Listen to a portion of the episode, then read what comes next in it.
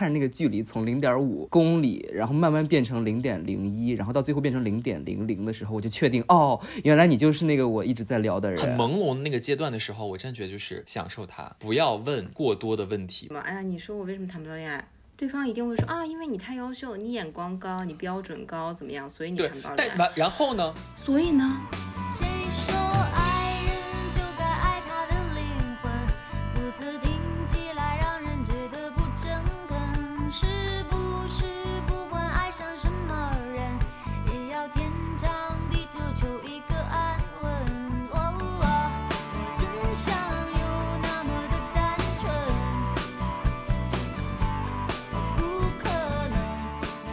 好的，欢迎收听别叫 FM 第六期，我是 Terence。我是 Jessie，好，那么经过上一期的，我跟你讲，席卷整个中文互联网的一期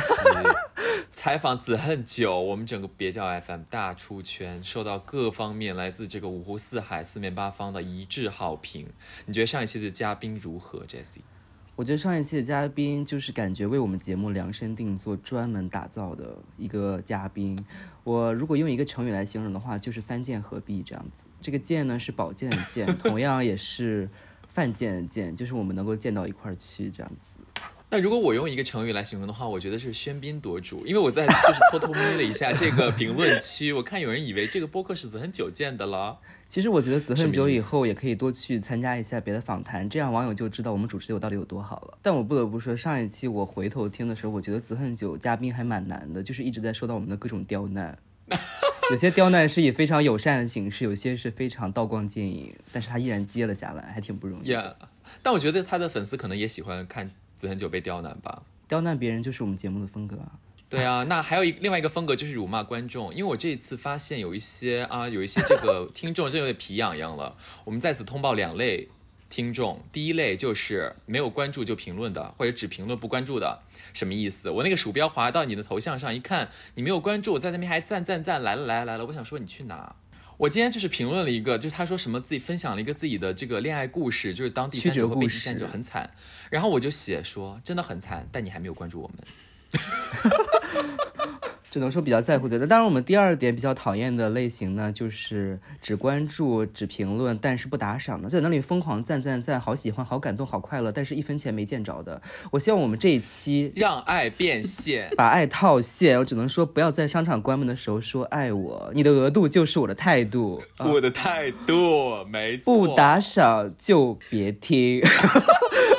我们别讲 FM 最近开了赞赏功能，就是如果你每次点到每每一期的这个 show notes，滑到最底下就有一个赞赏按钮。不是，我觉得我们播客是超现实主义，就别的艺术是超现实，我们是超现实主义，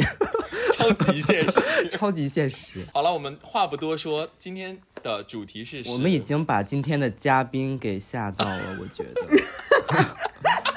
我们今天邀请到的嘉宾也跟我们的主题息息相关。我们今天聊什么呢？我觉得大家看到这个小宇宙的播客封面就已经被那个震惊了，怎么会有这么震撼、这么艺术、又这么美丽、这么直观的表达？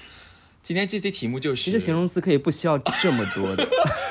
今 天的题目就是，哎，怎么好像只有你谈不到恋爱耶？笑脸笑脸。今天请到的嘉宾也是我的哎高中好友，我们好像已经快要十年的交情了。让我们有请 Tiffy。欢迎欢迎 Hello，，Tiffany，你要简单介绍一下自己吗？为什么参加了这个节目？是羞耻还是光荣？嗯，both。Hello，大家好，我是 Terence 的十年好友。啊，这十年内呢？好像还是单身一直。对我就是那个母胎 solo。我觉得我们这一期节目的嘉宾设置也非常有趣，因为我和 Terence 都是在很久很久很久很久时间以内都没有在谈恋爱，对然后忽然有一天就是谈上了。呃，所以我们都算是从恋爱学困生，也不能说变成了恋爱尖子生吧，但是也经历过那段完全恋爱空白期，所以现在回首也有很多的想法可以分享。那 Tiffany 呢？呃，就像刚才说的，也已经十年没有谈恋，呃，十年不，没有，我就是没没有。有24年，二十四年。对，，Oh my God！天哪我现在这个眼睛里有在泛泪，泛泪水，是喜喜悦的泪水吗？喜悦的泪水。我现在有认知认为这是啊我的福气。真的吗？这个也是我很想追问的一点，就是因为有很长一段时间以来，嗯很多一直单身的人，就包括我相信点开这期嘉点开这期节目的一些收听的观众，也会觉得说，单身嗯不是狗，单身是贵族。我单身是因为我愿意，我嗯脱不了单是因为我不想脱单，这种想法。对，而且而且事实上确实有这样的人，因为我们本期节目其实是有四个嘉宾，四个人一起录制的，然后其中有一个就是 Tiffy 呢是那种想脱单，但是一直脱不了，或者是因为各种。客观因素脱不了的，然后另外一个女士呢，她就是没觉得单身怎么样，她也是一直母胎，但又觉得就是我单身挺好的，她已经觉得这已经不是一个问题，所以她根本就不想来录这一期。对她大概 我觉得很多听众就是也是一样的对，在录这期节目的时候，她正在 KTV 唱那种苦情歌呢。她根本不想来录制，她只想来排解一下自己没有爱情的苦闷，然后还要很倔强说：“我就是不想谈恋爱。”当然，我个人是不信的。真的，哎，那你们觉得现在就是整个社会，放眼社会，是女生谈不到恋爱的多，还是男生谈不到恋爱的多？我觉得女生，我真的觉得女生真的有点惨。我觉得女生谈不到恋爱的多，嗯从上大学到现在嘛，我本科、研究生都在语言学校，嗯、所以说实际上在学语言的女生会更多一些。比如说我们嗯学校可能男女比例要到三，之前就是我上本科的时候可能是三比十十一比三这样子，就是男生十一个，然后女生三个这个。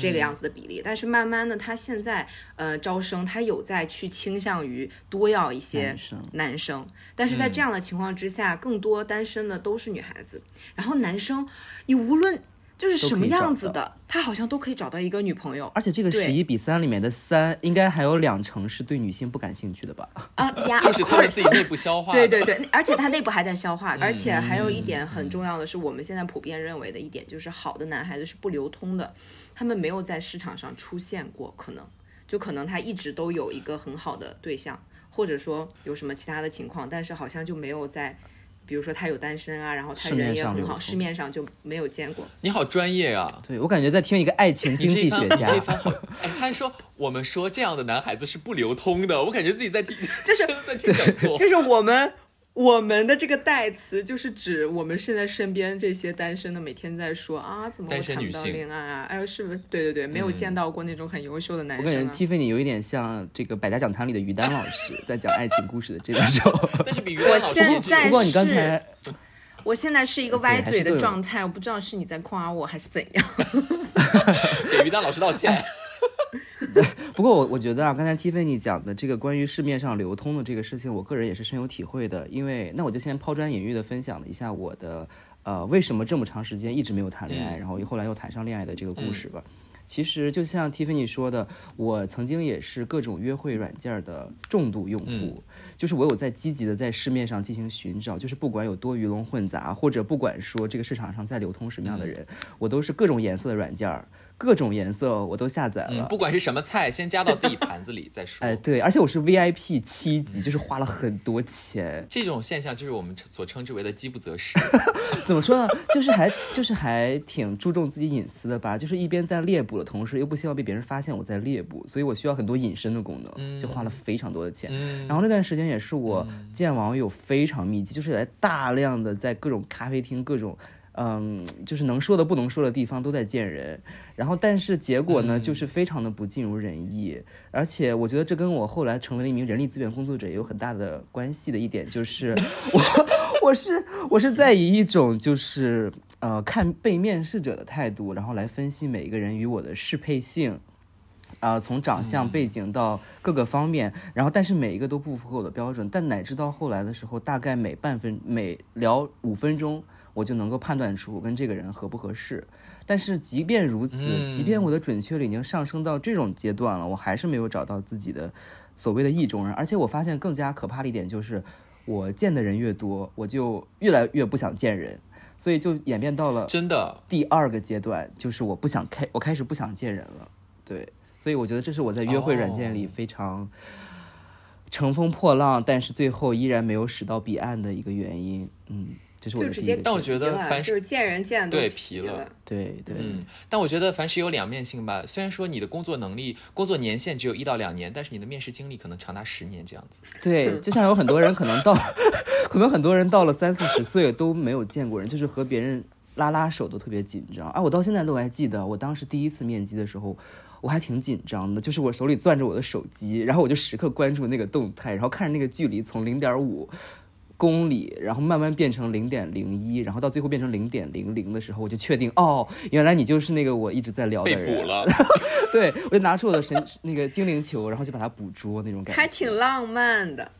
对啊，但是哎，那种青涩的感觉还挺挺挺挺奇妙，挺让人怀念的。，虽然挺青涩，但是结局就并不尽如人意。我们就是围着那个公共空间转了大概两圈之后，就觉得实在没什么可聊的了。就是我想问的问题都问完了，就 然后我就走了，就是面试就结束了。但其实你这段关系里面最最最最最最让你享受，我觉得你比如说你记得最最深刻的是你前面见到他之前你自己的那种心理状态。啊，对 就是你真正见到他之后，可能就觉得无所谓或者怎么样，但是你前面就是自己的那个心理动作是很有意思的。对，其实比起猎物，我更享受的是狩猎的过程，在这段关系。哎，我发现这期嘉宾好会接话呀，好专业呀！天哪是这个优秀大学毕业生，不愧是，所以粉丝们听到我没有？就只有这种水平才能够进我们的节目一起录制。真的真的，哎，我发现我们节目请的女性都很高质，哎，而且都是单身，怎么回事儿？对啊，这个世界。所以就说明基本盘不是怎么怎么了，这个世界怎么了？那你觉得，就是一个女生她越来越聪明的时候，是不是就注定她越来越难以找到自己合适的伴侣？嗯，我觉得是你怎么定义聪明呢？什么叫就是他不好骗吗？还是怎么样？就可能你要遇到一个人的时候，你可以你你是愿意装装傻的，可是只是说你没有你没有遇到一个你愿意装傻的那种对象。我不得不说，我觉得嗯装傻还挺重要的，因为有些时候我觉得嗯男性挺在乎他就是正在暧昧这个人的可得感的。就如果你给他一种非常遥不可及，或者你可以碾压他的感觉，他就不想和你继续了。对，但是天哪，我觉得你很容易陷入那个阿呀娃娃的陷阱。你要你要 找，如果找一个剪刀男的话，你要当一个石头女是吗？是这个意思吗？就是我是觉得，你如果遇到一个自己很感兴趣的人，你当然是可以，就是你会觉得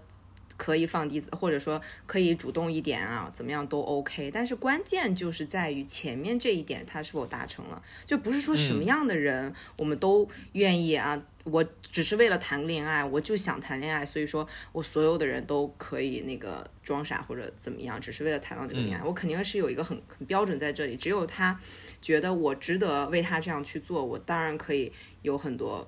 自己的行动啊。即便我知道这个过程可能是，嗯，就是装傻的，或者说，嗯，呃，有一些自己的设计或者想要怎么样去引导我们希望走进这样的关系，但前提都是，就是这个男生嗯肯定是吸引到了我，或者说我觉得他值得我这样为他做。那到目前为止，你有遇到过这样的人吗？或者曾经遇到过吗？说实话，真的没有。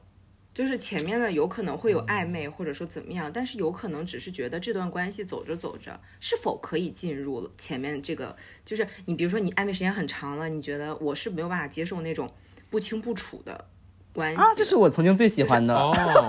就是爱，我觉对。得，我觉得，我觉得暧昧是一回事，嗯就是暧昧一段时间，他就会处到一个不清不楚的关关系关系里，哦对，这倒是真的。这就是说，这个暧昧是 OK 的，很开心的，然后很有意思的。但是他在暧昧和你正式处在关系的中间有一段时间，就是你感觉怎么样都不对，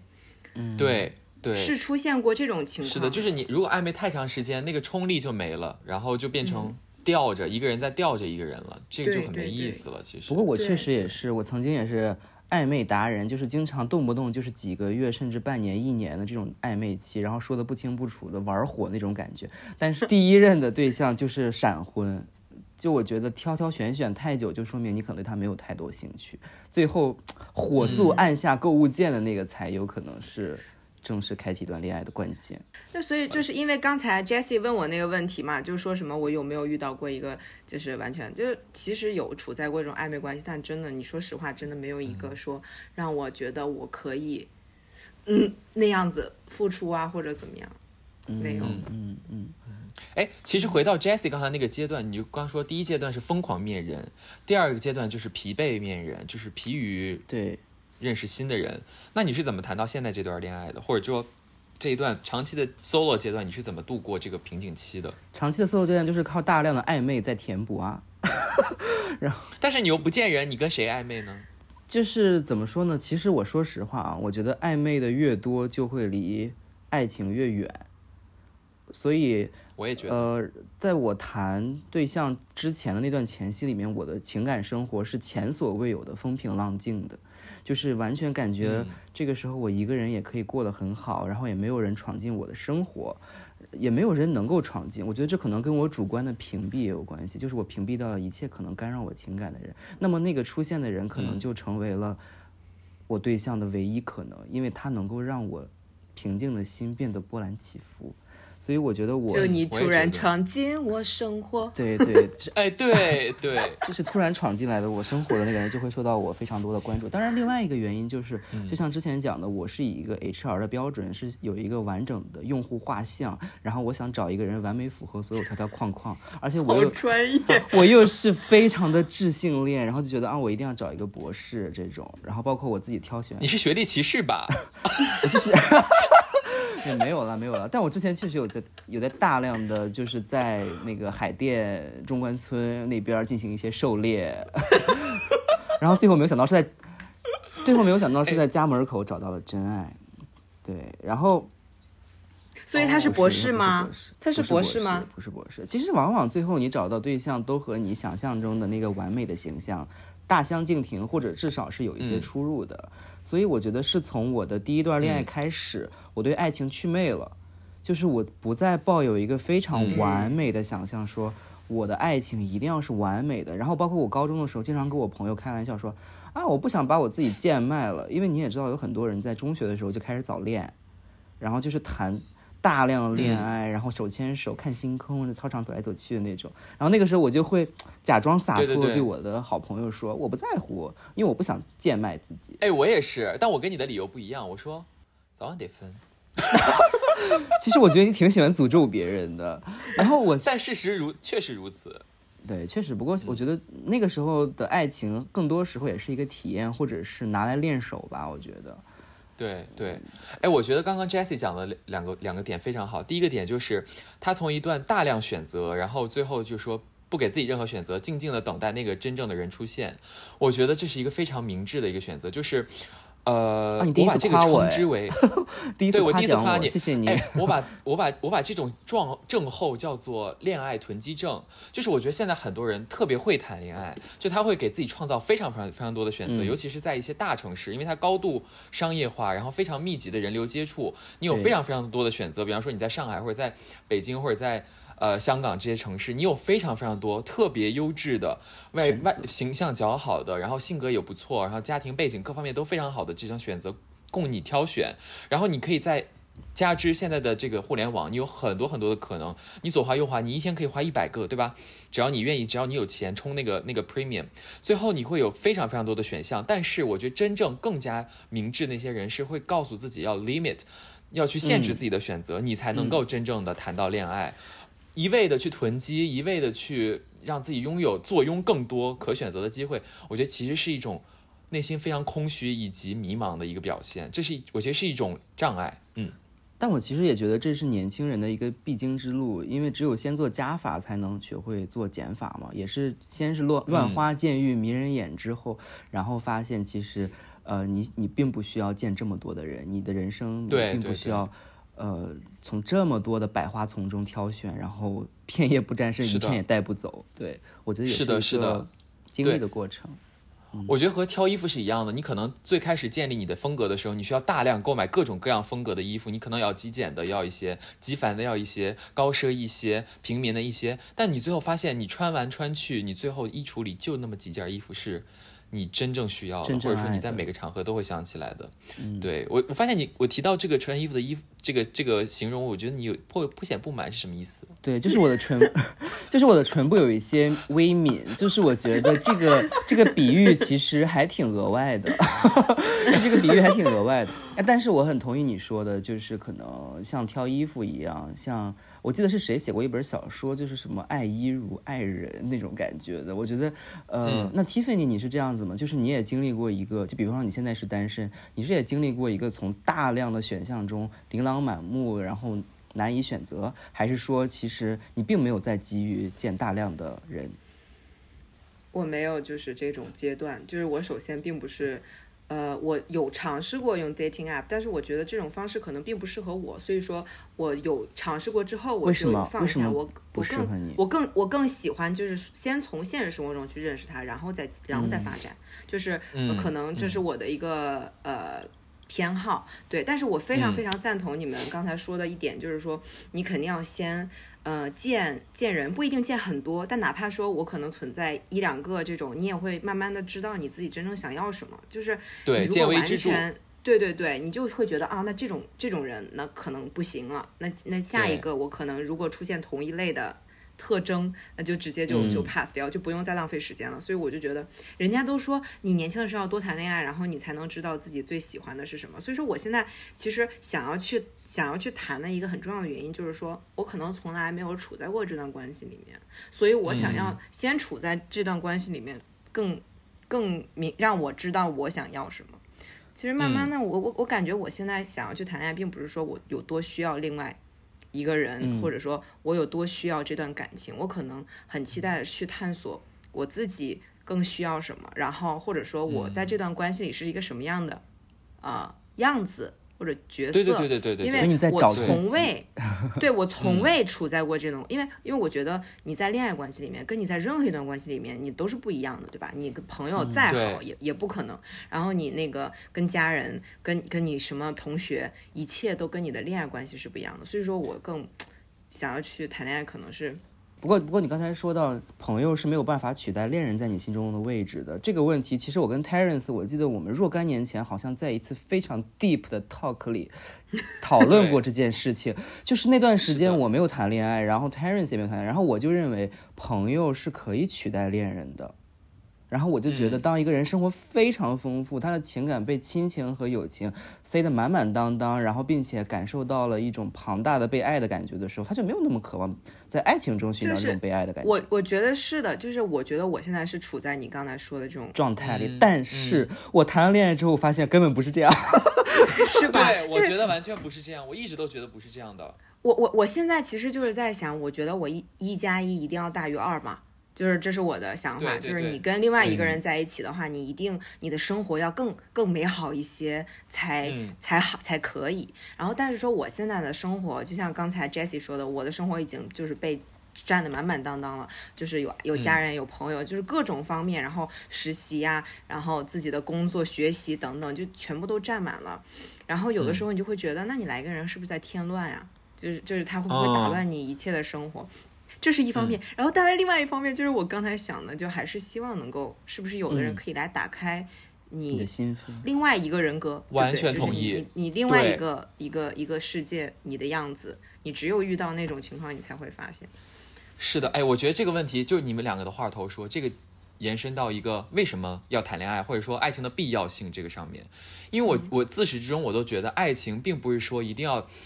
满足你的一个很确切的需要，我觉得有的时候爱情是要照亮你的。你没有意识到的那一部分，就像这那个 Tiffy 刚说，就说他更希望自己处在一段稳定的恋爱当中，自己是什么样的样子，他想探索这个。我觉得这是一个非常非常，呃，值得宣扬的一个一个谈恋爱的出发点，就是你希望爱情来照亮你，或者是爱情浮现出你的那个真实的样貌，或者另另外一种样貌，这个是非常有趣味性的，而且不是那种很功利目标的，这样会维持支撑你整个爱情的维系。然后，因为有的时候我觉得，无论是爱情或呃，无论是亲情或者是友情，他们只是。在你这个客厅里面，把你的这个客厅装点的很好，但其实你的你的内心还会有你的卧室、你的你的厨房、你的洗手间、你的浴室这些地方，其实都是需要去被照亮的，你才能可能才意识到这个空间有多大。我觉得这就是爱情所爱情的必要，嗯，之所在。对，而且就是我觉得从这个出发点的话，我们首先姿态就是是一个平等的，就是我是希望我们能够好好的，然后一起去探索一个新的新的关系，或者说未来的发展。然后就是你会自洽，就不会说一开始就就是觉得摆在一个很低的姿态，因为两个两个人都很独立嘛，然后就是肯定要越来越好这样子。就我觉得对自己也好，然后两对两个人也好。嗯，嗯其实我觉得塞得满满当当的一个原因，就是因为当爱情没有来敲门的时候，你这些空间总是要拿些什么东西来储存的，是要摆放在那里的。对对，对，然后嗯但是当那个人真正来的时候，你还是愿意为他挪地儿的啊。是的，是的，就是你还是愿意买一些新的家。具。对对，这就是爱情最独特的地方。你有多少杯子？你看到那些漂亮的杯子，依然会买回家里。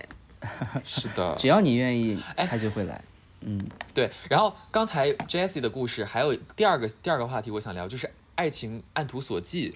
或者说你有一个爱情的理想型。所谓理想型这个东西，我觉得，哎，我之前在大学有被人问到这个问题，我有一个非常明智的，我觉得有点甚至有点想耍耍耍小聪明的回答，我说，理想型这个东西就是要来要用来被打破的。真的，爱情里面不要按图索骥，一定要接受各种可能性。我觉得你可以去掉“型”这个字吧，理想就是用来被打破的，升华了，更悲惨。我们又回到了现实，超现实播没有，客。我觉得是这样，就是我不一定知道我的理想型是什么，但是我明确的知道我不喜欢什么，就或者说我不一定要找到我最想要的样子，但是我一定不能找那个我最不想要的样子。我觉嗯，得你这是恋爱排除法。对，我是恋爱排除法。然后我觉得人嗯在排除的过程中，渐渐知道自己的雷区。就像 Tiffany 刚才说的，自己最讨厌的地方在哪里，自己最不能接受的别人身上的缺点或者黑暗面在哪里。对，嗯这也是了解自己的过程。就像我跟我和 Taryn 前几天聊，说恋爱给我们带来了一些什么。就像我之前非常坚定的认为我不需要恋爱，然后后来发现，当我进入了一段健康、快乐、幸福的恋爱之后，其实我和 Terence，我觉得我们俩都变化很大。虽然真的，哎，我觉得我们两个都变温柔、变 peace 了。虽然我们在播客里好像不是这样，挺暴躁。不，我们我们以前更暴躁，听众朋友们，我们现在已经是温柔状态了，好吗？我跟你讲，如果是我们恋爱之前的话，我们看到你们这些没有关注就评论的，我们真的顺着网页网网线去直接掐你们脖子。我直接就不录了，我跟你讲，直接做到第五期了。专专访 子恨酒。对子恨酒成为绝唱，最后一期绝唱。哎呦，对，但其实这个又回到刚才这那个 T Tiffy 说，就是说要恋爱就是要关注自己在一段爱情中可能成为的各种形态，这个是毫不功利可以让你的爱情维持下去的一个良方。嗯，对对，所以其实有些时候放下那些条条框框，还有那些评价标准，有些时候爱情里我我渐渐学会的就是我会依靠我的直觉去帮助我判断，嗯。因为我直觉告诉我，我就是不喜欢这个人，他就是我不喜欢那个样子。也许他就是皱了一下眉头，或者是他他在跟我讲话的时候没有在听，或者是嗯他感觉这个人蛮自私的，我就可能瞬间嗯下头了，我就不再需要说花很很久的时间来去测验我跟他到底适不适合了。对，哎，但这一点我跟你有点相反，我是一个自始至终都很靠直觉的人，我反而谈到现在这段比较稳定的恋爱的话，我其实是多多了一些理智，就是。嗯我在此之前，我的小故事就是我在高中的时候会暗恋人嘛，然后我和 Kiki 是一个高中的，我每一年都会分一次班，然后那那一段时间就是每分一个班，我就会暗恋上一个人，天哪！然后到了大学也是，对，就会暗恋什么人，那个就是完全靠直觉，也没有什么了解或怎么，但是后来你会发现，你可能只是爱他的局部某一个地方。你真正最后进入一段稳定的关系，或者说你觉得这个人是那个对所谓的对的人，你还是需要靠很多理性的时间去反思自己，反思你们之间的关系，去真正的塌下心来去相处，有这个耐心去做彼此的一个深入的了解。你这样进入或者滑向那个稳定的状态的时候，你内心是更富足，然后更不太忐忑的。说你每一年都会换一个人，那你觉得你真正喜欢他们吗？还是只是他们排遣你学业压力的一个工具而已？我觉得我就是真的喜欢他们，但是我觉得爱情有很多很多种形态，可能我这我和这个人注定就是我暗恋他就挺好的，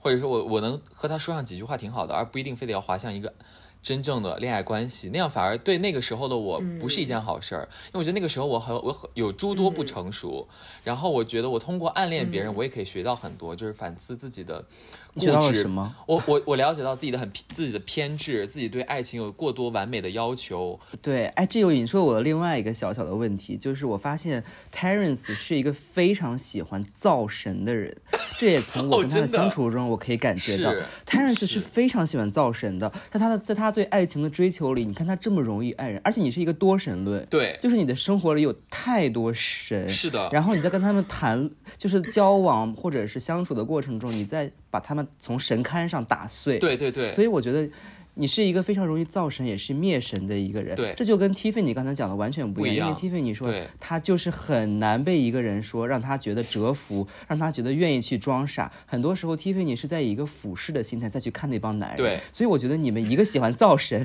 一个喜欢呃，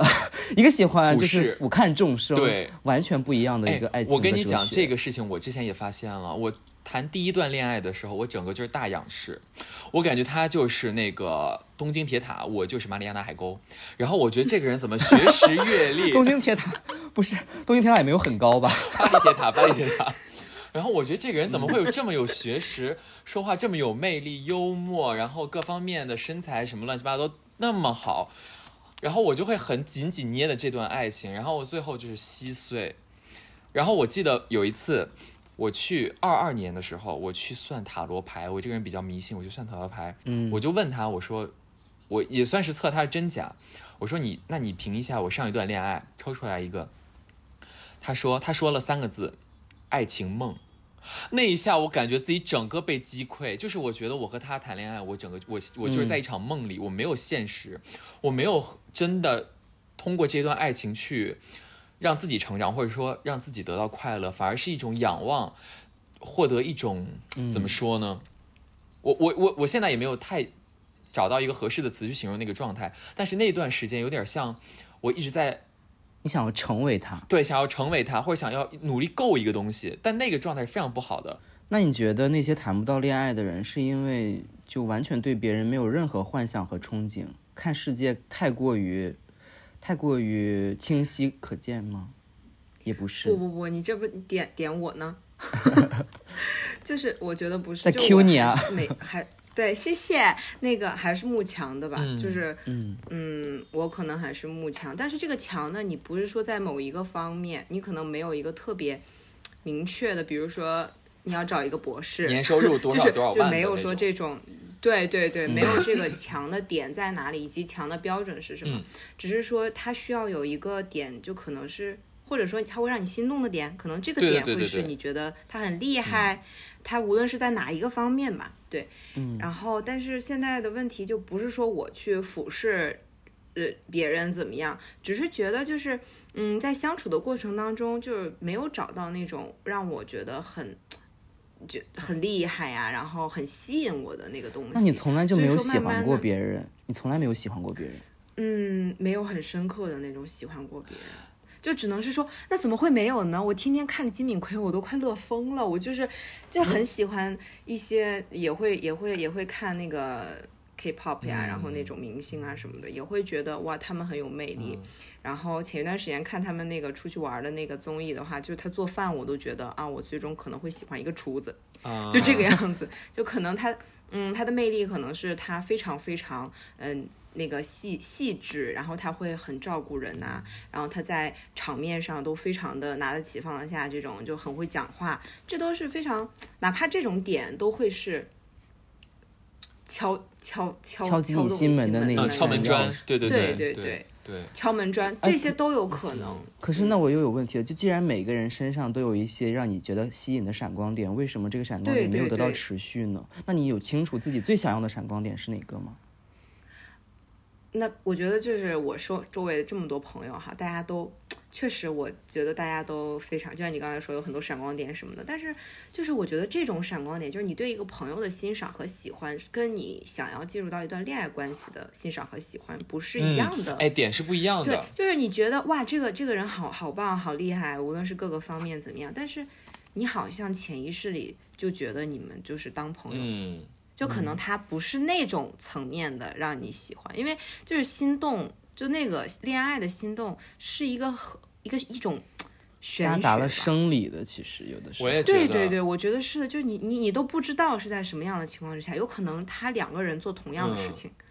嗯，你只会对这个人可能有点感觉，对那个人觉得、哦 OK，对，哎就街边的小混混抽烟，你会觉得很恶心；但是梁朝伟抽烟，你就觉得好好他妈性感。对，嗯，That's why。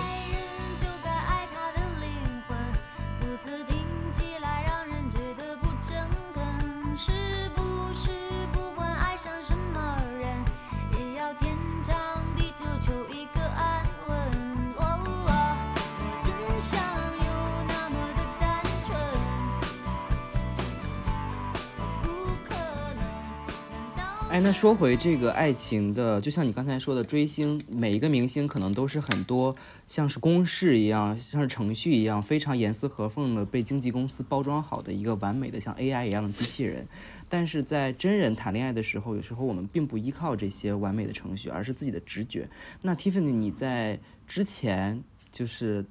可能不是很多的约会经历啊，或者是见男人的经历中，你感觉嗯，你是有什么时候让你觉得格外的下头吗？或者说格外的让你心动？我跟你讲，就是说我我我觉得我其实有的时候在反思我自己，就是我为什么谈不到恋爱？咱们点个题哈。就是我觉得我反思的结果是，我觉得我挺拧巴的。然后就是说我我自己又觉得是那个标准在那里啊，又不愿意妥协呀、又又觉得怎么怎么样。然后，呃，一方面又觉得很想谈恋爱，然后我也可以啊，这些就像你们刚才说的什么理想型都是呃模式化的，这个东西不需要，然后只要出现一个人就可以了。但另外一方面呢，当某一个人可能真正走进你的生活，然后我们可能存在一些呃交流的过程当中，你又会挑三拣四，嗯，嗯就是这个下头的点就特别多。嗯然后，比如所以所以他就是其实挺拧巴的，然后这种情况就会造成我一边又期待，然后一边又谈不上，就实嗯际上我觉得跟我跟我自己也有关系。你你一边想让告诉自己放下标准，一方面又放不下这个标准，嗯那这是不是就证明其实你并没有很喜欢他，就是你们不愿意为他放弃标准？有可能，我觉得你说的非常对。然后一方面是我并没有非常喜欢，就是他的那个瑕，就是他的鱼遮不到他的瑕，就他没有到那种瑕不掩瑜的程度，就是他每一个瑕都让我哐当把它给扔掉了，这种这种可能性。然后下头就是首先我觉得最重要的三观吧，就包括刚才你有谈到那个什么物质、什么基础什么的，我觉得这个其实代表很重要的一点就是价值价值观、金钱观、金钱观这个东西，消费观。那像我们这种天天在网络上乞讨一百一十八元打赏的，是不是就不符合你的价值观？我觉得我们不是乞讨，我们是勒索，no，就是这不不我们是强盗，我们是强不是盗打。劫。就是，嗯，然后但那你比如说，嗯，我觉得这个就还挺重要的，就两个人，因为你之后无论在你哪怕谈恋爱，然后你之后处在另外再往前进一步，比如说呃成家什么之类的吧，那都远了，但是你都会处在一个经济关系当中嘛，对吧？你们两个人肯定是要花钱的，嗯然后怎么怎么样，那在前期这种，嗯、包括一起吃个饭啊，这些都会遇到这种 金钱上的东西，那这个就有可能会，因为每个人的标准是不一样的嘛。就有的人可能觉得，那每一顿一顿一定要 A A，、然后有的觉得，那我们一起有一个、呃 shared account，就是有一个账户，然后我们一起去花也也可以。然后有的呢就更倾向于，比如说这一顿我请，下一顿你请、这个样子。那就是两个人的话，一定要有一个非常。嗯，和的这个消费观念，然后金钱观念，然后但是我之前遇到过非常奇葩的东西 t e r r c 对，我知道，嗯 就是我想听，非常非常恐怖，嗯、也不叫恐怖吧，反正对于我来说是蛮开眼的一件事情。就是我，他是他叫什么？他他叫小 A，好好吧。然后呢，我们之间可能就存在，因为他是也是一个学校的，就是同学。然后呢，我们有可能有一些实习上的一些介绍的关系。然后呢，那个有一次我们反正是去吃饭吧，就是我有介绍他来我的公司实习这样这个关系啦。就你相当于是然后职业，呢我们你是他的职业引领者，因为你邀请他，你介绍他来了。嗯，对，相当于内推吧，类似于那种东西。对，而且这个地方反正是，嗯，因为我们就是学校啊，各方面都有一些联系，它是一个相对难难难进的一个一个一个单位。然后呢，他就来了之后嘞。就是怎么说，我当时可能还是有点对他感兴趣的，然后我们就是能不能一起，要不要一起去吃个饭这样子。然后去吃饭了之后呢，首先就是坐在那里开始点菜，然后他点了一份就是炒饭吧，还是炒面，反正他点了一份就是个人食。然后那我觉得 OK，那你是要分餐喽，那我也就点了一份自己吃的东西，然后就没有点菜什么的，但是我点了一杯苏打水。然后呢，我好像猜到了故事的结结束之后呢局。啊，你不用说，让我说好吗？求你。然后我们就 我们就就正常吃饭没有问题。然后正常吃饭结束之后呢，是我站起来先去买单。首先从这里我就觉得，对啊已经觉得嗯奇奇怪怪哈。我去结我那我没关系，我去结账了。然后他说那我 A 给你啊，我说没问题。然后这一顿饭可能要一百四五十吧，可能我具体不记得了。然后他 A A 给我的钱是远远少于那个除以二的钱数的。然后我当时就有点呃就我没有反应过来吧，有点恼火吗？不是恼火，我是就是脑子根本就没往那儿转，你知道吗？我是说困惑我说嗯怎么是这个数？我说你数学是不好吗？我是心里是想对，然后他就说啊，对我看那个饭就是这个价格，也就是说他。怎么说？他之前没有吹，就是说他把我的苏打水，因为他一口都没有喝，只有我喝了苏打水，他就没有其实我觉得我说句实话，我觉得一男一女出去吃饭，如果男的不想全部付钱，尤其是第一次约会，就多半说明他不想和你再继续了。嗯，我觉得他用这种方式就表示对，啊、嗯，我觉得我觉得不在乎可以的，就是在你心里的 OK 的。我觉得我觉得 A 钱也可以，就是这个直接把这个苏打水，就其实我真的没有见过，所以说我并不是说恼火怎么样，我是有一点是 shock，震惊。对，就是震惊，对。然后所以这一方面我不认为，我不不去评价他做的是对还是错，但是就是这一点，就至少让我明白，我们在。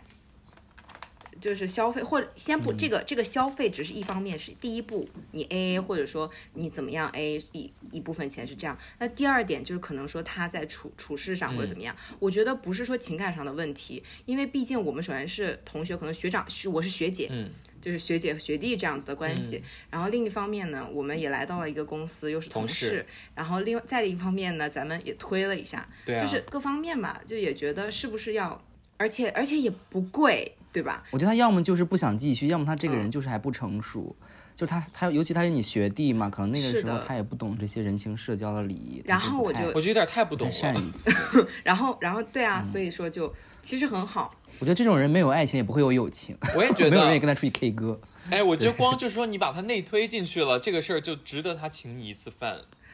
好吗？对，而且还别提这么便宜的饭。对啊，所以你就先不用去讨论他是否，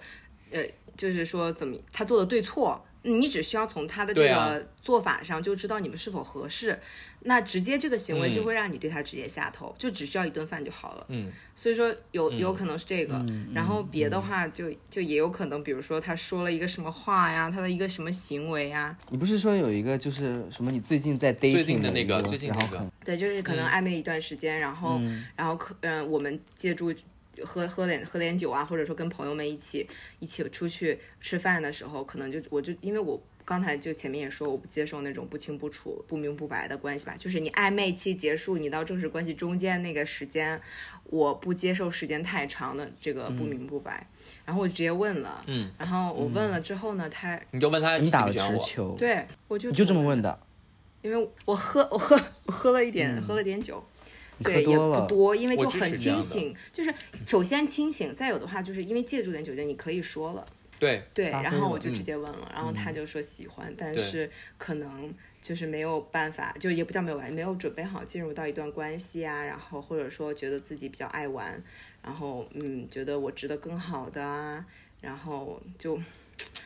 I mean，嗯、o k 其实我觉得听到这句话的时候，你就你就已经可以一个大耳光的扇过去了。我也觉得，我觉得真的，什么叫你值得一个更好的？好的。这句话应该是姐对你说，姐对你说，好吧？然后，然后不配姐就是这这那个 Terry，我跟你说，当时我本来那个局我叫小杨去的，但是因为他那天哦。就是健身完了之后呢，他就回家睡呃洗澡，他就我就没有看到他的消息。然后我后来我跟他说，嗯。我说如果你在的话，因为我当时已经有点喝，我就无语了嘛，我就当下我说哦。OK，然后我说，如果你在我身边，你肯定啪一下子就扇他一下。对呀、就是对呀、哎，什么叫你值得更好的？我觉得很多直男在就是在爱情这种推诿的时候，就会说哦，我觉得你值得更好的，或者说啊、我不太行，或者说什么呃，我们可能还需要在一段时间什么乱七八糟巴拉巴拉巴拉的。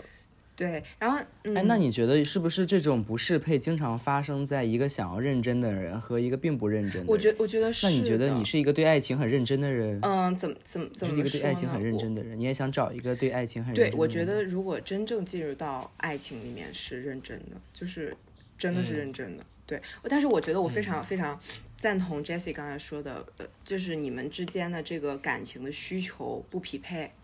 就有的人可能觉得、o k 我我我想要进入到一段稳定的关系，并且我想要就是一直一直走下去，但有的人可能就觉得，嗯，那我怎么样都可以，我很快一点，然后快节奏一些。一个是说进入到感情里的节奏，一个是说在感情里面发展的节奏。嗯，有两个人，但凡有一点不匹配的话，肯定都不行。那我觉得这个也是说，我们可能就是节奏不一样啊，然后。因为我可能不接受不清不楚，但是他可能能接受，他希望他比较享受这种，嗯，暧昧嗯的同时不需要去负责任的关系，有可能。嗯然后那这样的话，嗯我们就、OK。我其实觉得很重要的一点，就我问清楚之后，对我来说是很好的一件事情，就不要浪费嗯时间了，两个人浪费都时间了。对，两个人就就就可以了。That's 嗯 all. Thank you. 什么 Thank you next？这样子。我有我有个问题，就是你觉得这个你觉得这个男的够优秀吗？因为他就说你值得更好的，那你觉得他好吗？嗯，还可以，挺优秀的，还可以。嗯，对，嗯就是哎那你怎么说，那你他也他也有没有觉得不是说百分之一百符合所谓的理想型啊什么的哈，就是我、啊我其实现在也是认为理想型这个东西也是不存在百分之一百的标准的，但是他确实还还挺还挺还挺优秀的，嗯，挺好的，是吧？其实我觉得很多时候你那些条条框框还有标准都是一个基本盘，对。它并不是一个说像高考一样分越高越容易对对对而是对对对对对。迈过了这个坎儿之后，剩下的就看我们聊的怎么样，对。以及像你说的各种各种消费观、各种价值观是否适配了。对，哎，先迈过这个坎儿。其实我特别，我想问一个特别尖锐的一个社会性的问题，你觉得作为一个女性，Tiffy，你觉得一个女性的优秀会不会在一定程度上阻碍她谈到一段比较好的恋爱？就是因为男性可能会觉得这个女的太驾驭，配不上。我觉得是存在的，但是但是这不是我们的错啊，就是这跟嗯对，这不是这不是我女性的错，们的错绝对不是。这这我们不能因为这个东西可能会阻碍我们，我们就不变得优秀，这个什么玩意儿？对对对这这这不对的。我觉得男男生首先他们肯定会存在，就是说啊，他觉得他一定怎么说？男生生来可能还是希望女孩子比自己稍微。嗯，差一点啊，我觉得或者这就是很大的问题对对对，但我觉得女男生也是要转变自己的思维吧，就两个人肯定对，就是互相，嗯，但是我觉得我没有办法改变他们。嗯我从小到大接受到的一个异性恋的一个很大的一个疑问，我自己现在疑惑，或者说后来我看清这是一个很大的悲伤，就是，比方说你问到一个长得很高的一个女生，问你大概一米一，你多你多高呀？然后有一些很高的女生就会刻意压低自己的身高，说哦我没有那么高。然后或者说一个父母看到自己的女儿特别高，说别长了，别长了，别长那么高，要不然嫁不出去。我觉得这非常让我觉得可悲吗？心里不是滋味，对我觉得心里不是滋味，我挺挺为就是我们的女同胞挺感伤的，就是而且很多就是女的，就是非得要屈尊才能谈到一个恋爱，我真的觉得就是男的怎么这么差劲呢？就这首先是身高上，一就是身高是表象嘛，就是它是物理上的东西。对那实际上另外一个就是你你表象之外，就比如说女孩子学历太高啊，然后或者说对就是什么样长得漂亮啊，然后或者说工作特别好啊，各方面都优秀啊。这身高只是一个方面，结果这些东西都有可能会变成啊，大家对，都这只是一个表象。嗯，你觉得你太优秀了，嗯，当然说，就是说我们我们现在所谓的这些新时代，我们就倡我们就倡导就是女性可以优秀，女性当然完全可以比男生过得好，但是我们现在还有一个固有的一个思维模式，就是觉得应该是男强女弱的这样的一个状态，导致女性一个非常优秀的女性想要谈到恋爱，必然要屈屈尊或者是一定要怎么样的话。这个这个现象是很令人悲伤的，就是你现在已经非常优秀了，如果你要谈到一个非常合适的恋爱，你就要屈尊，这个我觉得是比较比较比较那个的。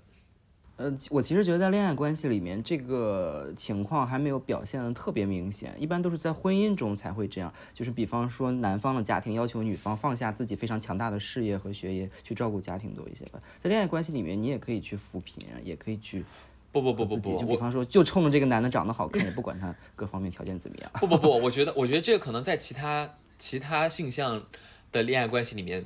这个无所谓，但是真的在异性恋里面，这是一个非常非常大现有的。你放你现在可能只是接触到一线城市，你放到二三线城市，广大那些单身女性真的就都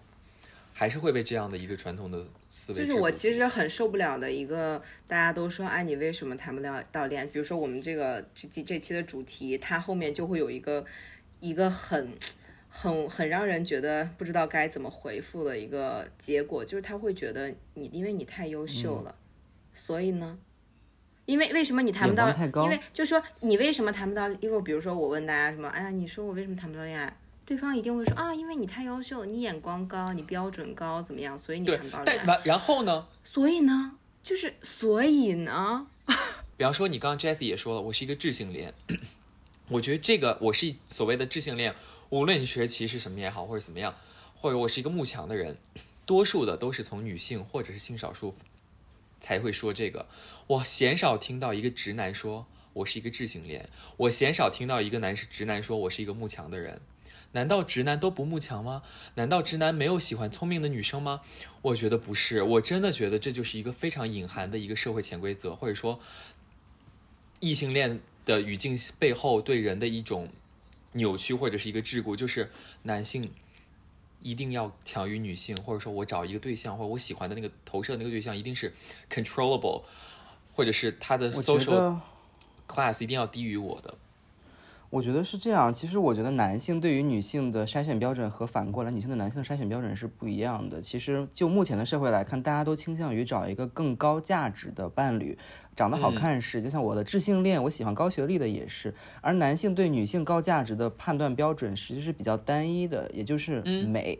能生孩子，这就是高价值。而反过来就不是一回事儿。你说？对，提问，比方说我们现在的嘉宾美吧，身材好吧，个子也 OK 吧，学历也 OK 吧，那为什么会成为？那那为什么谈不到恋爱？因为就是因为他剩下那些很好的价值，除了美，除了物化的这部分东西成为了他的桎梏，他才谈不到呀。不然呢？如果这本身这是一个社交的一个正向价值的话，那他应该受更多男的追求，受更多男性资源在他左右啊。而且很多人就会问我啊，那就是是不是有很多人追你，你不同意啊什么的哈？其嗯就是问题是没有，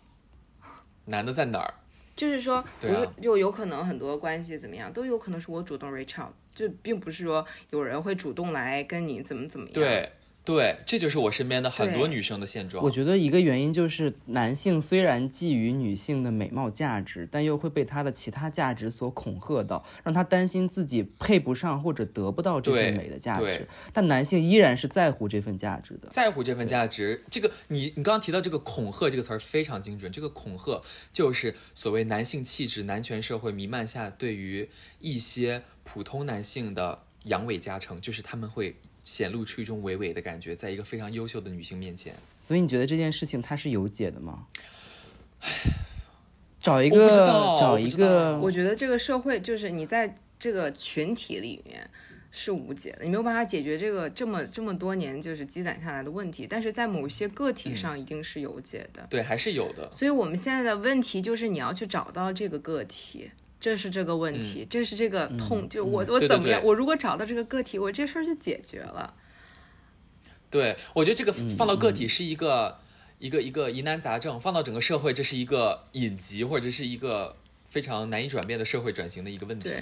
对，对对，我觉得我们刚才谈到了一个非常重要的一个群体性的关于性别差异以及性别在历史长河中遗留下来的一些症结，而导致单身的女性就很难找到恋爱。但我其实觉得在这之外，我们也也有一些其他我观察到的现象，就比方说，按照我自己来说，我在谈到对象之前，我就发现我喜欢的人都对我不太不太感兴趣，但是喜欢我的人，我都不太对他们感兴趣。我觉得这很正常。我觉得就是，就比如说很多问题就会问你说，你更你更倾向于找一个喜欢更喜欢你的，还是更倾向于找一个你更喜欢的？哎，对，但是就是你会怎么会选择？我不知道，我真的不知道。先找着我先找着一个，就是对呀、看得上怎么嗯就是就是怎么说？我高中的时候，怎么说呢？就还是会有那个喜欢，有有人喜欢我吧。然后可能最开始是朋友，然后有一些情况出现的时候，比如说他要尝试捅破的时候，我一下就会躲开，就是就我不知道怎么处理这种关系吧。他如果直接说的话，对对对，所以所以嗯，我觉得我没有办法接受只喜欢我但我不喜欢他的。那你会给？那你现在的话，你会给他一个机会吗？就是说，先 dating 一下，哦，有或者可能吧是说先相处一，段时有。可能吧，就是就又回到另外一个，就比如说你相信一一日一叫什么？一见呃一见钟情啊，日久生情啊。就比如说最开始觉得不合适，但处着处着觉得啊还不错，啊也有可能。对我现在觉得也有可能可以可以，因为你说你高中时候那个阶段，我就觉得你刚才说那个你暗暗恋这个暗恋那个，然后想很多，其实就是我当时确实也没有没有什么没有什么精力放在这上面，然后就没有想过这些，嗯所以说他一怎么样的话，就把我给吓到，我就嗯。就是你如果放在现在的话，更成熟了，然后觉得两个人各方面也还可以的话，就哪怕最开始我觉得呃没有什么没有什么想法，没有什么感觉，也可以就是先尝试嗯 dating 一下，没问题啊。嗯，就是还是要给更多的机会，不能限制自己的选择。对对对，就是对对对，我现在还是非常 open minded，就是觉得都，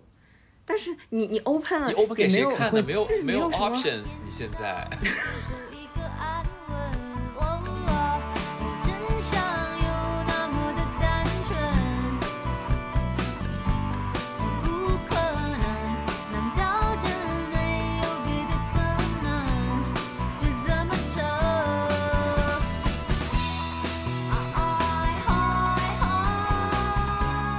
就我们刚才很浅的触碰到了一些点，但我觉得是挺有意思的。就比方说，嗯第一个是 Terence 提到他每年都会暗恋一个人，我觉得这其实是一个多情的体现。而 Tiffany 呢，就是每接触一个人都最后排除掉一个人。我不能说这是无情，但他也是一个可能没有那么容易对别人产生依恋的情感。甚至于说，当别人主动向你抛出橄榄枝，说喜欢你的时候，你还会有点回避，说哦，千万千万不要靠近我，我们维持这样的距离就好了。那你们觉得在恋爱中，一个比较多情的人格比较好，还是一个比较无情的人格更难以去获得爱情？我觉得这个问题肯定就是多情的人容易谈到恋爱啊，这肯定的。我其实不觉得，因为我觉得我曾经在那段大量的使用 APP，并且大量的约会那段时间里面，我就是一个趋于多情的人。每一个人都让我觉得比上不足，比下有余；每一个人都让我觉得他不那么合适，但是我也有一种食之无味，弃之可惜的感觉，我就会把它 放入 那个庞大的鱼塘待定。我不会像 Tiffany 那样直接就说啊，我们继续做朋友就好了啊，我们继续像那种普通的相处就好了。但是我也不会给他释放明显的我们可以继续往深走的这样的一个信号。但我觉得那段时间里面，我并没有获得真正的爱情，因为我觉得多情的人因为你是海王呀，那那段时间里，我确实可能不是一个非常善于断舍离的人。我虽然不是说见一个爱一个吧，但可能也，嗯，对于爱情见两个爱一个也挺多的。就是也不算爱，就是觉得感兴趣，就是对他们这个人格感兴趣。所以我觉得有的时候多情或许也是无情，嗯，因为我们在探讨多情和无情、哪一种更容易谈到真爱的时候，或许多情和无情也是一码事情。所以我觉得多情和无情都不是真情。嗯，就是都没有嗯都没走心啊。所以我觉得就是无节制的扩张跟无节制的收缩都不正确，就是一定要那个恰当的那个适合自己的那个人流量，对你选择爱情才是最最正确的。嗯嗯，这也让我想到另外一个子话题吧，就是像你说的，每个人身边都要有一些流动的活人。啊、才能够有几率去选到自己真正感兴趣、能够发展成恋爱的人。但是我觉得问题的症结就在于，很多谈不到恋爱的人，他们的生活圈子是比较僵硬的，或者说已经非常固定了。尤其是已经毕业的人，他们的工作就是两点一线，很难接触到新鲜的人，再加上不敢使用社交 APP，我觉得这或许也是他们很难谈到恋爱的一个非常重要的原因。哎，我觉得其实很多谈不到恋爱的人有一种恋爱羞耻症，就是他可能自己他可能自己比较保守或者怎么样，他觉得每天去认识人，在网网络上勾搭人，或者是 现实中去和男生约会这件事情很羞耻，所以他其实没有那么敢往前冲。嗯，虽然我觉得，我觉得那个 Tiffany 没有没有这样的，哦哦，但我其实觉得有的时候爱是不等人的，就是如果你只是站在原地，然后当这个机会丢到你的手里，你就你就也没有接住它，它可能下一秒就像那个《哈利波特》里的金色飞贼一样，唰一下就流过去了，就唰就走了，了无踪影。哎，我觉得恋爱里面的 timing，我觉得恋爱里面的 timing 真的是一个哲学问题。就比方说 Tiffy 问刚刚讲的那个故事，就是你在一个酒局里面问他你喜不喜欢我，时间、地点、人物、场合真的非常重要。你可能发你可能两天之后再问他同样的一个问题，在另外一个场合，他可能给你完全不一样的答案。Yes Yes，因为我是一个男生，我真的知道很多时候这个事情很难说，很难讲，可能就是那天星星对到了那个位置，然后 say yes，也有可能星星没到 say no，而且你并不知道 say yes 之后后面会不会是一段浪漫的爱情故事，还是一个更加纠结的对戏。对对，这个真的太难讲了。那这个就是这是嗯很有意思的地方，这才是就是很有意思的地方。你因为你嗯是一切都是未知的嘛，然后你问出来的时候，你也并不知道他会给你样什么样的答复。但是问题就是在于，就是你自己要做什么样的决定、对对对，对对，就是因为我觉得如果我不问出来，嗯对对我会难受死，因为嗯最后受煎熬的是我，然后有可能他从头到尾根本就没有考虑过这件事情。没有意识到，对，然后是我，因为在我问之前，我肯定在在前面的一段时间里，我有跟我的朋友啊，或者说我有自己去想这些事情，就胡思乱想啊，比如说他为什么要这样做，他为什么真的 blah blah，所以说到到其实我是在消耗我自己，然后如果我问出来把这件事情结束的话，实际上是一个一个对我来说是一个很好的事情，就 OK 停下，然后那我们就是这个结束，下面就继续别的。就可以了。这个 timing 真的很重要，这真的是一件艺术。因为我觉得嗯很多人谈不到恋爱，或者是说母胎单身很多很多年，并不是他没有一个可供选择的对象，也不是说他不主动认识人，而就是错误的时间遇到了对的人 confirm 在对的时间遇到了错的人哎我有，Yes，对，哎，这个事情我超级可以多分享。就我现在这段恋爱，我一开始他第一天呃第一次表白的时候，我们在纽约的酒店里两张床，他说你愿不愿意和我在就突然就聊到就深夜深夜兄弟夜话，他说你突然你愿不愿意跟我在一起？然后其实我知道他可能那个时候要快要跟我表白了，那我也是预判了他的预判，我心里想已经想好了一个答案，no，但是我没有完全的拒绝他。啊，我说，我觉得我们我们现在时机还不。那你还说我海王，你自己也是海王，好吧？真是好笑。我只我那个时间只 dating 他一个人呀，我一直在单线程的只跟他一个人，但是我觉得那个时间不对。嗯那你是是那个时候我觉得还那你是河王，你是水王，你是小池子王，你只是我是池王，我是池塘王我是塘王。对，然后我当时说，我说，嗯，还还不太行，我们先目前还是先 dating 或者先做朋友这样的状态。然后我们就是之后还是一直的就吃饭呀、聊天啊，正常的这样去进行。因为我真的觉得那个时候时机还不到，那个时候我跟他只认识了两个月。嗯，虽然我这个人就是说很浪漫多情，但是我在最后做这个选择的时候还非常谨慎。谨慎。后来是一系经历了一系列的时间，是在二零二三年的年初，我经历了断手指，然后各种各样的意外，身体很差。具体大家可以听一下第一期就知道缘由了。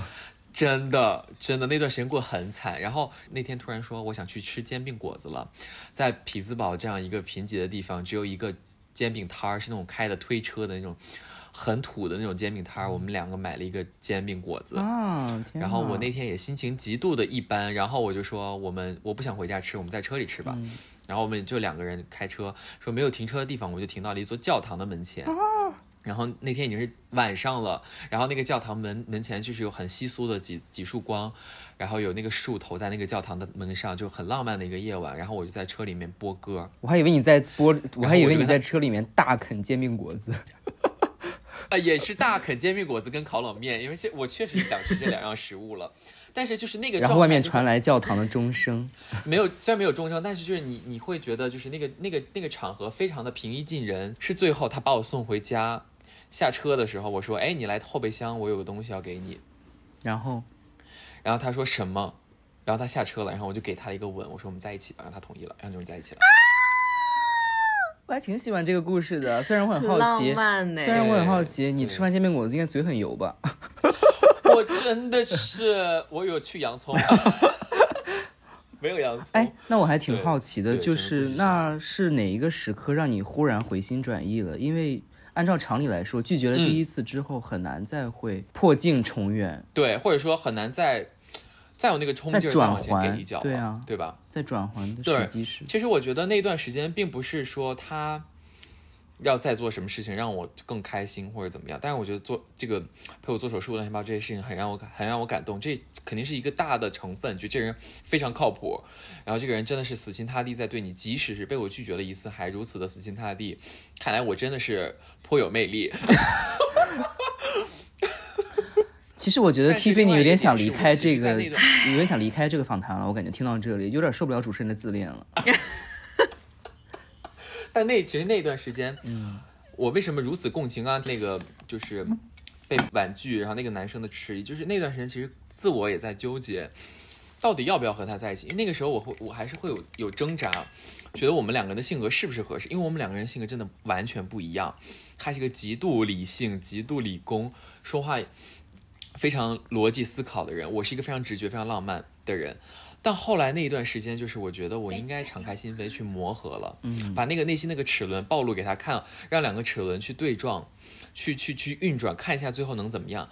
就是那一段时间，我觉得运转的越来越自如了，所以你觉得？所以我觉得最后应该以你觉得到我来表示了。所以你觉得比起你第一次做决定去拒绝他的时候，第二次比起第一次的不同点在于你心境的变化，还是他哪些行为的变化，还是整个大环境，还是你处于一个比较脆弱的时候？当时你刚受伤，心境真的变了。我觉得我对爱情的变化就是那一段时间产生，就我和他聊，一直在恋爱，呃，就是一直在约会啊什么的。我真的觉得就是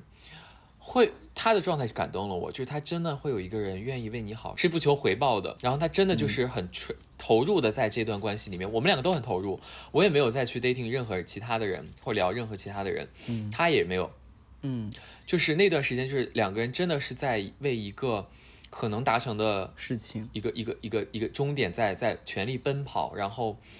有那一种共鸣了，就是真的有共鸣了。但是就是说，这我们之间的这个叫什么节奏是不一样的。就比如说你婉拒他，你是首先他你们两个，其实你婉你虽然婉拒好了他，好感的但是其实你对对对对对他是有感觉的，对吧？就是嗯你肯定还是喜欢的，然后你只是觉得 timing 不对，所以想再试试怎么样。但是觉得，但是我后来在反思，嗯就比如说我去问这件事情，而且对，人家是跟你表白了呀，对吧？就而我只是去去就是 confirm 一下我们之间的这段关系，并且在整个刚才说的这些事情结束之后，我有再去回想说，我问他是因为什么呢？就是可能只是想要确定这个，就确定你是怎么想的，但这件事情并不是表白。然后所以说结束之后呢，我也并没有感受到难过，或者是说就有那种怅然若失的感觉，我完全没有哎，我可能就是因为我不不想要存在那种不清不楚，然后我问清楚了、哦哦 o k 哦清楚了就可以了。然后所以说我并没有投入进去，我也所以你的潇洒，或者说你的全身而退，很多时候是因为你并没有全身心的投入在这段感情中。对，这或许也是爱的悖论吧。就是你你知道到，其实你你我我去我去问出这个问题的原因，可能是我们之间啊，嗯、关系很好啊，很长一段时间，一直就是一起出去玩或者之类的哈，然后你就会产生一些疑惑，说其实我之前是完全没有这种想法的，嗯，也就在两三个月之前哈，从来我们认识时间其实蛮久了，但是之前就会觉得啊，就是两个人一起出去玩儿，就朋友啊，没有任何的嗯奇奇怪怪的东西，但是就是突然从两三个月开前面开始，就他的一些特定的行为会给你一些对，让你觉得会很困惑，就是。我其实是相信有纯友谊存在的，就比如说之前如果两个人什么都不想，对吧？就我也我也我也没有往那方面想，你也没有往那方面想，都 OK。但是突然就是觉得从哪里开始就不一样，然后就我觉得很奇怪，所以我要我要问出来。然后朋友们也是说，你为什么问？其实并不是说你有多想跟他谈恋爱，你也并不是有多喜欢他，有可能只是我有点想，嗯然后我又有点困惑，然后我可能只是喜欢了一嗯个幻想的，哇然后你假想出来，嗯嗯你加了太嗯多你自己的东西在里面。而他可能只是碰巧存在在这儿，他是谁都行。你只是你喜欢的这种感觉，但你并不是喜欢他，你爱上了你的幻觉对。我爱上了我的幻觉，我强我爱上了我强加给自己的这个东西，然后这个人他嗯各方面也可以，然后你们也存在也也也认识很久了，OK，那你就他是谁都不重要了，其实，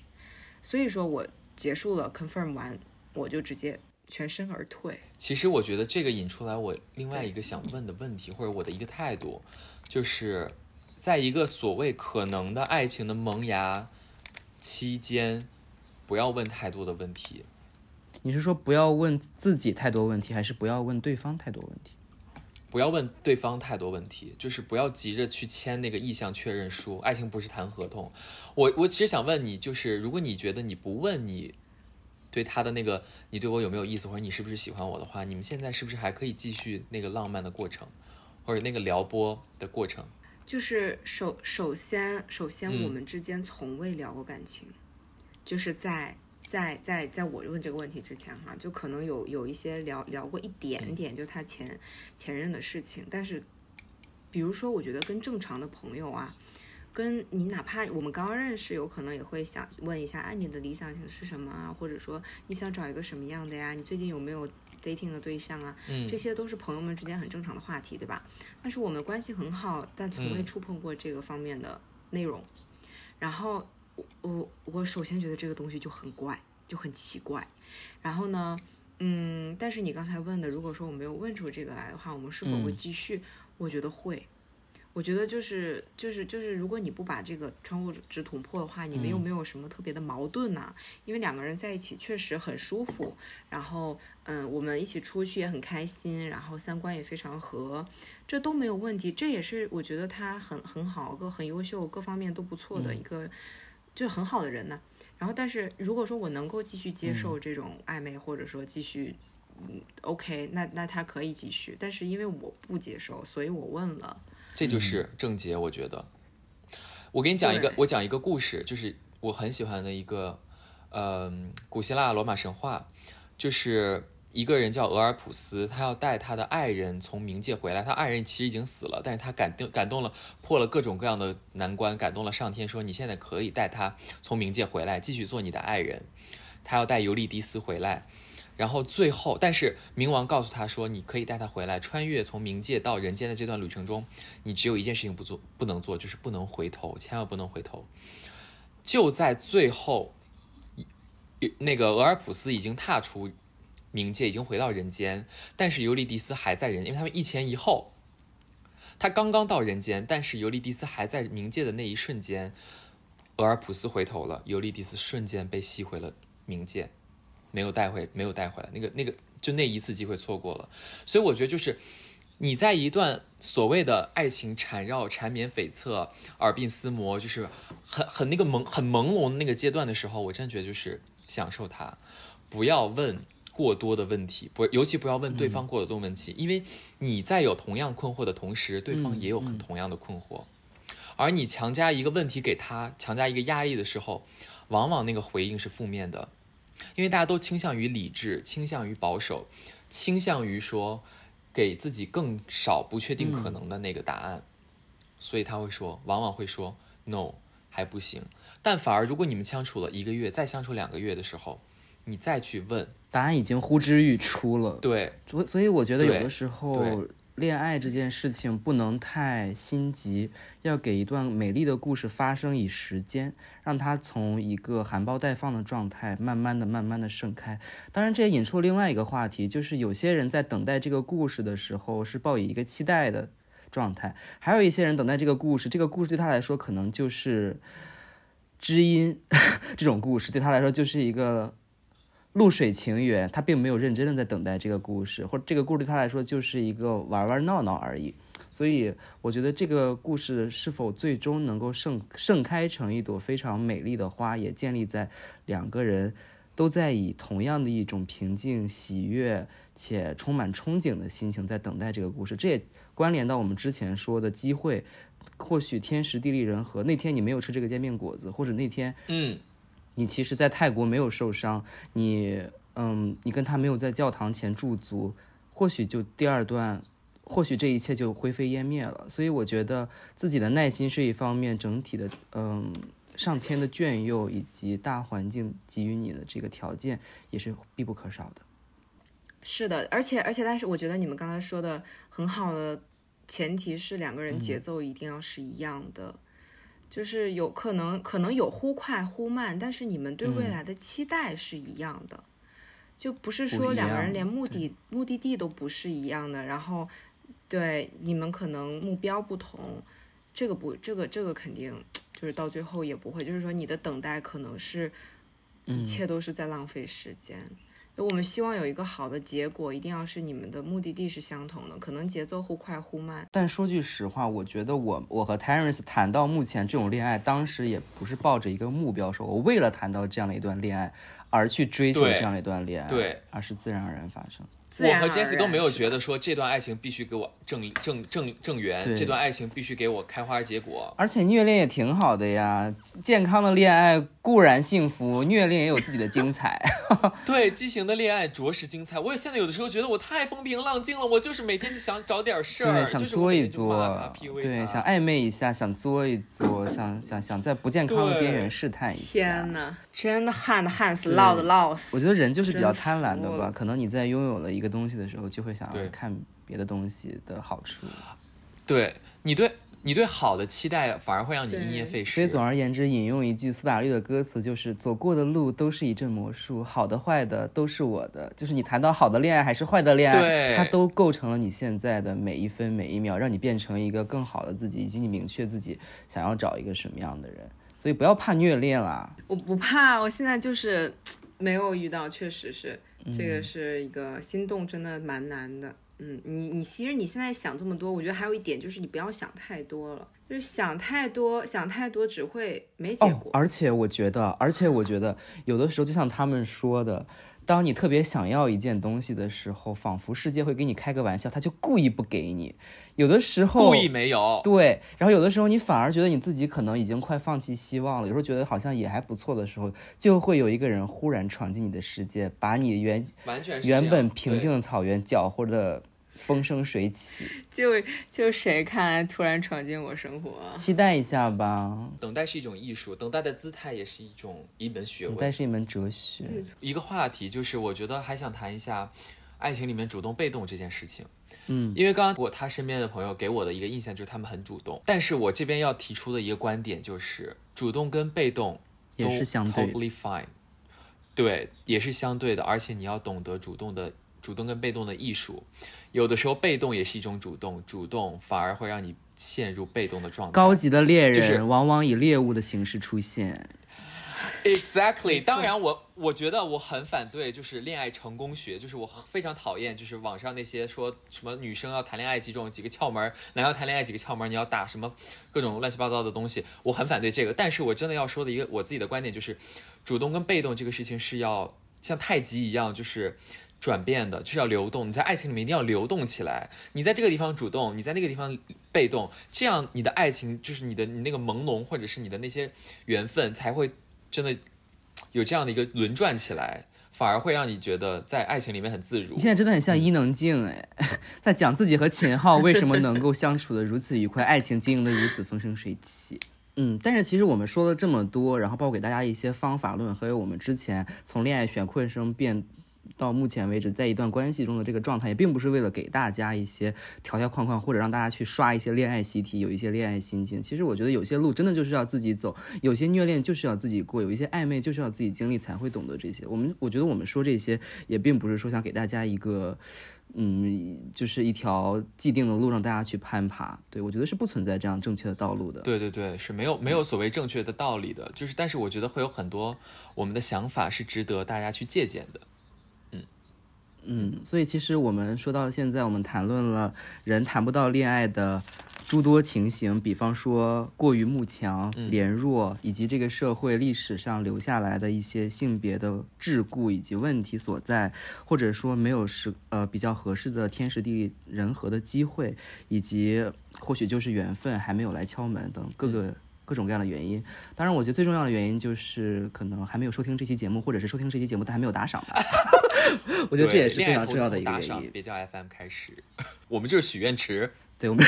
我们是当代的锦鲤。对，从从投下这枚硬币开始，嗯，就这样吧。拜拜。拜拜。